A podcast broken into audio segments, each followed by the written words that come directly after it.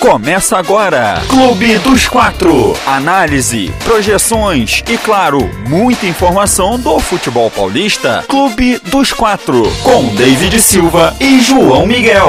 Clube dos Quatro. Salve, salve rapaziada que acompanha nosso querido Clube dos Quatro, tudo bem com vocês? Aqui quem fala é o João Miguel Lotufo e hoje a gente vai fazer aquele nosso resumão da semana, né? então a gente vai falar sobre a eliminação do São Paulo e a classificação merecidíssima da equipe do Palmeiras, né? Palmeiras venceu por 3 a 0 o São Paulo, no agregado 4 a 1 para o Verdão. São Paulo que é, ficou devendo nessa partida, não jogou um bom futebol, ficou muito abaixo do que pode render e acabou sendo eliminado com muita justiça. E o outro clube paulista, né, que disputou a competição essa semana, uma, a Sul-Americana, né, a Série B da Libertadores, como muitos brincam, foi o Santos, né? O Santos enfrentou o Libertar, o Santos que na primeira partida havia vencido por 2 a 1 na Vila Belmiro, precisava apenas de um empate para se classificar para as semifinais da, da Copa Sul-Americana e ia, iria enfrentar o, o Red Bull Bragantino, que eliminou o Rosário Central mas não foi o resultado que o Santos queria. Né? O Santos perdeu para o Libertar, o Santos fez um jogo péssimo, é, deixou. De, se o São Paulo ficou devendo nessa semana, o Santos ficou devendo muito mais. Mas daqui a pouco a gente fala mais desse jogo. Vamos começar falando do jogo de terça-feira, vamos começar falando do choque rei. O São Paulo foi eliminado pelo Palmeiras ou o Palmeiras eliminou o São Paulo? Claramente o Palmeiras eliminou o São Paulo. O Palmeiras que precisava apenas de um empate para se classificar, né, graças àquele gol do Patrick de Paula, gol fora de casa, né, que é um fator determinante na, nos agregados da, da, dos jogos, né, dos confrontos. E então o Palmeiras entrou mais tranquilo e o São Paulo, na minha opinião, entrou com uma escalação um pouco errada, né, pelo, pelo que o jogo, pelo que o jogo precisava do São Paulo, né? O São Paulo precisava vencer a partida para se classificar, entrou com um time mais defensivo do que ofensivo. Bom, vamos falar um pouco do jogo. O Palmeiras começou o jogo de maneira a 200 por hora, assim, e o São Paulo de maneira muito sonolenta. O São Paulo demorou muito. Demorou não, né? O São Paulo não é, conseguiu se encontrar no jogo. O São Paulo é, tomou o gol muito rápido ali, antes dos 10 minutos, se eu não me engano. O gol do. Uma bonita jogada ali do Palmeiras que mordeu ali a saída de bola do, com a Arboleda, né? O Arboleda bobeou o Rony rouba a bola dele, consegue tocar a bola para o Zé Rafael. O Zé Rafael ele avança com muita qualidade. E se a gente for notar o lance, com é, prestar bastante atenção no lance, né, olhar com mais é, um olhar tático né, do jogo, a gente pode ver que o Rafael Veiga, né, quem que é, o, é o cara que vai finalizar a jogada, vai fazer o gol, ele começa o lance lá atrás. Ele vai seguindo, ele vai caminhando, vai caminhando, ninguém acompanha ele muito porque os volantes do São Paulo na recomposição, é, especialmente nessa partida, foi, foram muito maus, estavam muito lentos, estavam desligados do jogo. E o Rafael Veiga se aproveitou uma, uma bobeira dessas dos volantes do São Paulo, avançou. O José Rafael viu a chegada do, do Rafael Veiga, serviu com muita precisão. E aí o Rafael Veiga ficou cara a cara com o Volpe bateu forte de perna direita, né? A qualidade do, do Rafael Veiga, que consegue estar com as duas pernas, né? Isso é, complica um pouco pro, pro goleiro, que o goleiro nunca sabe com que perna o jogador pode chutar. O, o Rafael Veiga pega um chute de primeira ali, bate de primeira, faz o gol. Na minha opinião, falha do Volpe, né? Porque foi o Veiga ele chuta, não chuta aquela bola cruzada, né? Ele chuta no canto do, do Volpe o Volpe não consegue fazer a defesa. E aí, quando o Palmeiras fez 1 a 0 o São Paulo já começou a entrar em desespero no jogo. Não conseguia criar, não conseguia ter calma ali na saída de bola, né? tocar a bola ali com, com precisão, com qualidade e com também com objetividade, né? O São Paulo ficou com muitas trocas de passes na defesa ali e tal, sem, sem qualquer perigo para a equipe do Palmeiras. E o Palmeiras ficou tranquilo no, fazendo o jogo dele. O Palmeiras é, fez o primeiro gol, mas também não se é, não parou por aí. O Palmeiras continuou jogando, continuou pressionando a defesa do São Paulo é, fazendo aquela pressão que a gente conhece, que é muito boa, né, da equipe do, do Abel Ferreira. Ela é muito conhecida por fazer essa pressão ali na saída de bola, tanto que o gol sai assim, né? Então o São Paulo teve muita dificuldade de jogar é, durante todo é, o jogo, todo o primeiro tempo e todo o segundo tempo também. O São Paulo ainda teve uma chance com o Pablo, né? Aquela bola que todo mundo viu, que ele recebe ali em boa, é, em uma boa chance né, de, de finalização, né? Aí ele acaba isolando a bola, né? Triste esse lance do Pablo, porque ele é um jogador que faria esse tipo de gol. Ele é um jogador que não é, é do fetil dele errar uma bola dessas, assim. Mas quando a fase não ajuda, né? É, o atacante acaba sofrendo. E foi o que aconteceu. O Pablo recebe em boas, é, em boas chances de, de, finalização. Em vez de bater aquela bola mais colocada, né, mais precisa, ele opta pela força, acaba é, botando força demais, a bola sobe muito. E o São Paulo perdeu a grande chance de mudar o jogo é, nessa oportunidade. No segundo tempo, o técnico Hernan Crespo fez, faz algumas alterações, mas também que não surtem nenhum efeito. E o Palmeiras continua dominando a partida, é, demora, não demora muito para o Palmeiras no segundo tempo fazer o segundo gol com o Dudu. Aliás, que partida fez o Dudu? O Dudu que já merecia um gol, já merecia é, fazer um gol, já vinha de bons jogos, principalmente no primeiro jogo no Morumbi, jogou muita bola o Dudu. E aí o Danilo também outro jogador espetacular desse time do Palmeiras, volante que faz tudo, que, que marca, que aparece na área do, do adversário, que é, cobre lateral, enfim, o Danilo é um jogadoraço ele estava na área, consegue servir o Dudu, o Dudu bate com muita qualidade ali no ângulo do Thiago Volpe, que não podia fazer nada. E aí, 2 a 0 para o Palmeiras, o São Paulo é, entregou o jogo, né? Vamos dizer assim, que São Paulo desistiu, São Paulo não tinha mais forças para conseguir uma, uma virada, porque depois disso São Paulo precisava fazer três gols, então complicou muito para o São Paulo. E o Palmeiras é, notou essa, esse abatimento da equipe do São Paulo e continuou é, atacando e também teve, tendo chance para fazer o terceiro, tendo chance para fazer o quarto. Numa dessas, o Patrick de Paula consegue mais uma vez acertar um bonito chute, a bola ainda desvia, o Thiago Volpe não pode fazer nada. 3 a 0 para a equipe do Palmeiras. Palmeiras que agora enfrenta o Atlético Mineiro é, na final, na final, perdão, nas semifinais da, da Copa Libertadores, o Atlético Mineiro que eliminou o River Plate. Então, o Atlético vem grande, vem uma vem grande fase, é, podendo agora é, inscrever o Diego Costa nessa, nessas fases de semifinais da Copa Libertadores. O Atlético vem jogando um futebol muito efetivo, muito vertical, é, merecendo os resultados, jogando com muita objetividade. Então, Atlético, Atlético e Palmeiras, Palmeiras Atlético Mineiro vai ser um jogão de bola. É, que eu tô louco para ver como é que vai vir esse time do Abel, como é que vai vir o time do Cuca, né? Que é a chance, é a redenção do Cuca, talvez, né? Porque se a gente for lembrar na Copa na final desse ano, né? Palmeiras e Santos, o Cuca mudou a escalação e, e aí o Santos acabou sofrendo um pouco, enfim, nada que tire o mérito da equipe do Palmeiras, mas é, muitos acreditam que o Cuca errou é, no, na final da Libertadores desse ano, então o Cuca agora tem a chance de se redimir é, contra o Palmeiras. Bom, falamos aí.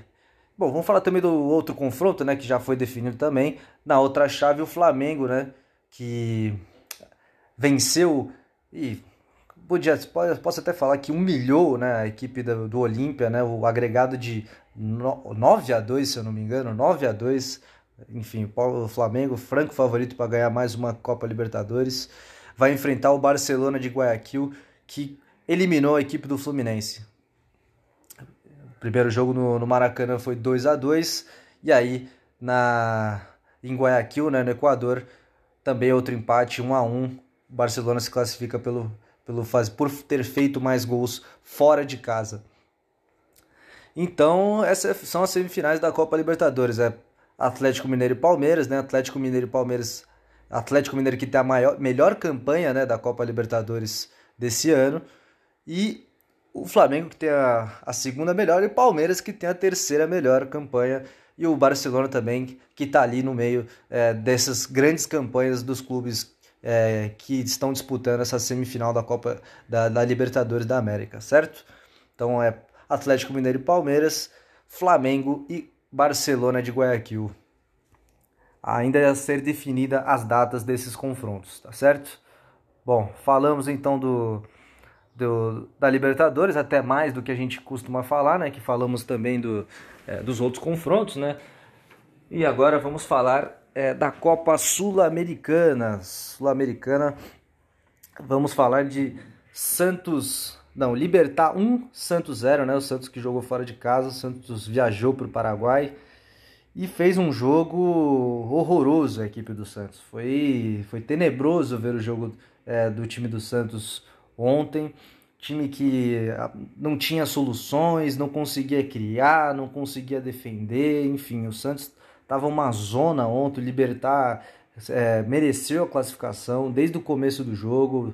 É, colocou o time do Santos ali numa pressão absurda, bola na área, cruzamentos, finalizações. E numa dessas bola, bolas paradas, o, o zagueiro, é, se não me engano, é o Barbosa, Barbosa, ele antecipa o Luiz Felipe, consegue a cabeçada. O João Paulo, para variar, faz um milagre. Ele espalma ali para o meio da área e os zagueiros do Santos, laterais do Santos, não acompanham né, a genialidade do, do, do João Paulo. E o Sebastião Souza consegue fazer o gol ali de peito, né, no rebote do João Paulo. A partir daí o Santos tentou entrar no jogo, né, porque estava tava pedindo para tomar o gol, estava pedindo para tomar o gol, essa é a verdade. E aí o, o Santos até começou, esboçou uma reação ali, começou a tocar mais, mais a bola é, no campo é, de ataque, né, rondava ali a área do, do Libertar, mas não chutava pro gol, né? Essa é a grande deficiência do, do futebol do Fernando Diniz, é um time que não chuta pro gol, e a gente sabe muito bem que se você não chuta, você não vai fazer o gol.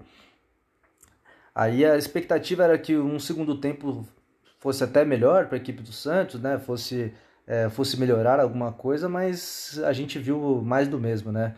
O Diniz até colocou alguns jogadores ali no, no, no intervalo, né, colocou o Marcos Leonardo, um jogador ali é, mais centralizado, né, para fazer a referência ali na área do Santos, na área do Santos. E até surtiu um efeito, o Madison uma jogada ali boa do Santos, o Sanches acha bem o Madison, o Madison olha, olha para a área, né, não dá aquele cruzamento é, sem objetividade nenhuma, só cruzar a bola na área, só jogar a bola na área, não, o Madison olha, olha bem, é, olha, encontra o Marcos Leonardo bem posicionado na área, o Marcos Leonardo cabeceia e a bola acaba no travessão. Foi a melhor chance do Santos durante todo o jogo. E o Libertar chegava na área do Santos como queria. O Libertar é um time bom, João? Não, não é um time bom. É um time muito mediano. É um time que, na minha opinião, é muito fácil você neutralizar a jogada do Libertar, porque é um time que joga muito uma bola nas costas, né, dos zagueiros, dos laterais. Então, é um time que joga na base da bola longa. Então não é algo difícil de você de você marcar. É que o problema é esse, né? A gente fala aqui inúmeras vezes, o Santos joga com a linha de defesa muito alta, o que facilita muito esse tipo de jogada, porque os, os atacantes do, do Libertário eles só esperam a bola sair é, antes do né, o lançamento, ele sai antes da linha do, do meio campo, e aí isso aí tira o impedimento, e ganha na velocidade dos dois zagueiros do Santos. Então, e dos laterais também, que não são tão, tão rápidos, não tem a recomposição como um forte. Foi assim durante todo o primeiro jogo na Vila Belmiro e foi assim também é, sobre, é, sobre, aqui no foi, assim no Paraguai, é, como a gente pôde observar. Aí entra a minha crítica para o Fernando Diniz. Você acompanhou o jogo né, na Vila Belmiro, você estava ali, né? Você treinou a equipe do Santos, você está ali comandando a equipe do Santos, você viu como a equipe do Libertar joga e você não consegue corrigir a equipe para o segundo jogo, sabendo que o Santos precisa apenas de um empate para se classificar. O Santos não precisava de uma vitória, o Santos jogava por um gol. Essa é a grande verdade. O Santos jogava por um, por um gol e o Fernando Diniz é, não viu dessa forma, né? manteve o time do, jogando do mesmo jeito e pagou o preço, né? O Santos foi eliminado de maneira para mim vexatória, porque o, o Libertar é o oitavo colocado do, do Campeonato Paraguaio, então não é nem o líder, é o oitavo colocado, então a, é, o nível fraco, né, do que é o futebol paraguaio é algo para mim preocupante desse time do Santos que não demonstra uma, é, não demonstra evolução, não demonstra soluções de jogadas e a temporada tá, tá rolando. A gente achava que o Santos poderia é, almejar coisas grandes, inclusive é, acreditava que o Santos fosse um dos favoritos a brigar pela Sul-Americana, porém é, vai se perdendo durante a temporada e algo que preocupa o torcedor, porque a temporada é longa ainda, tem Copa do Brasil, tem Brasileiro, e o Santos é, não está tão atrás assim é, de concorrentes da zona de rebaixamento. O Santos está a seis pontos é, do primeiro colocado fora é, da zona de rebaixamento. Então é algo que o Santos precisa abrir o olho, sim, com certeza. O Fernando Diniz também, é, durante o jogo, viu que o, o Fernando Diniz, para ser sincero, ele errou para mim o, o jogo inteiro. É, ele escalou o time de maneira errada no primeiro tempo, tentou corrigir no segundo tempo, até ok, mas aí ele perdeu todo o meio campo, ele tirou o Sanches, tirou o Giamota, tirou o Pirani, colocou só atacantes, o meio campo do Santos virou é, um buraco, a equipe do Libertar ocupou esse espaço e apenas é, aproveitava ali no contra-ataque, porque os zagueiros tocavam a bola com muita tranquilidade, porque o, um o meio-campista do, do Libertar vinha receber a bola, via que não tinha ninguém no espaço, recebia, pum, lançamento para o atacante nas costas do, do zagueiro do lateral. Foi assim durante todo o segundo tempo, e se não fosse claramente o João Paulo, né, o salvador da pátria santista, poderia ter tomado uma goleada essa equipe do Santos. Bom, esse foi o jogo do Santos, né? O Santos eliminado da Copa Sul-Americana. Santos que ainda tem o Campeonato Brasileiro, né, como disputa, e a Copa do Brasil que vai enfrentar o Atlético Paranaense, tá certo? Bom, falamos de Santos e Libertar, falamos do Choque Rei. Vamos falar agora da rodada do fim de semana do Campeonato Brasileiro, né? O onde todos os clubes paulistas jogam no domingo, né? Palmeiras é, inicia a rodada contra jogando contra o Cuiabá às 11 horas da manhã no Allianz Parque. O Corinthians enfrenta é, o Atlético Paranaense na Arena da Baixada às 4 horas da tarde, jogo duro para a equipe do Corinthians. O Atlético também que conseguiu uma classificação para nas semifinais da Sul-Americana, vencendo de forma heróica, né, a LDU, precisava a LDU consegue dois gols, o Atlético Paranaense precisava de de mais dois gols, né? vencer por dois gols, consegue o 4 a 2 e classifica para as semifinais. Vai enfrentar o Pearol. E vamos falar também na Sul-Americana, né? O Libertar enfrenta o Red Bull Bragantino. Para mim, o Red Bull Bragantino, franco favorito para vencer essa Copa Sul-Americana.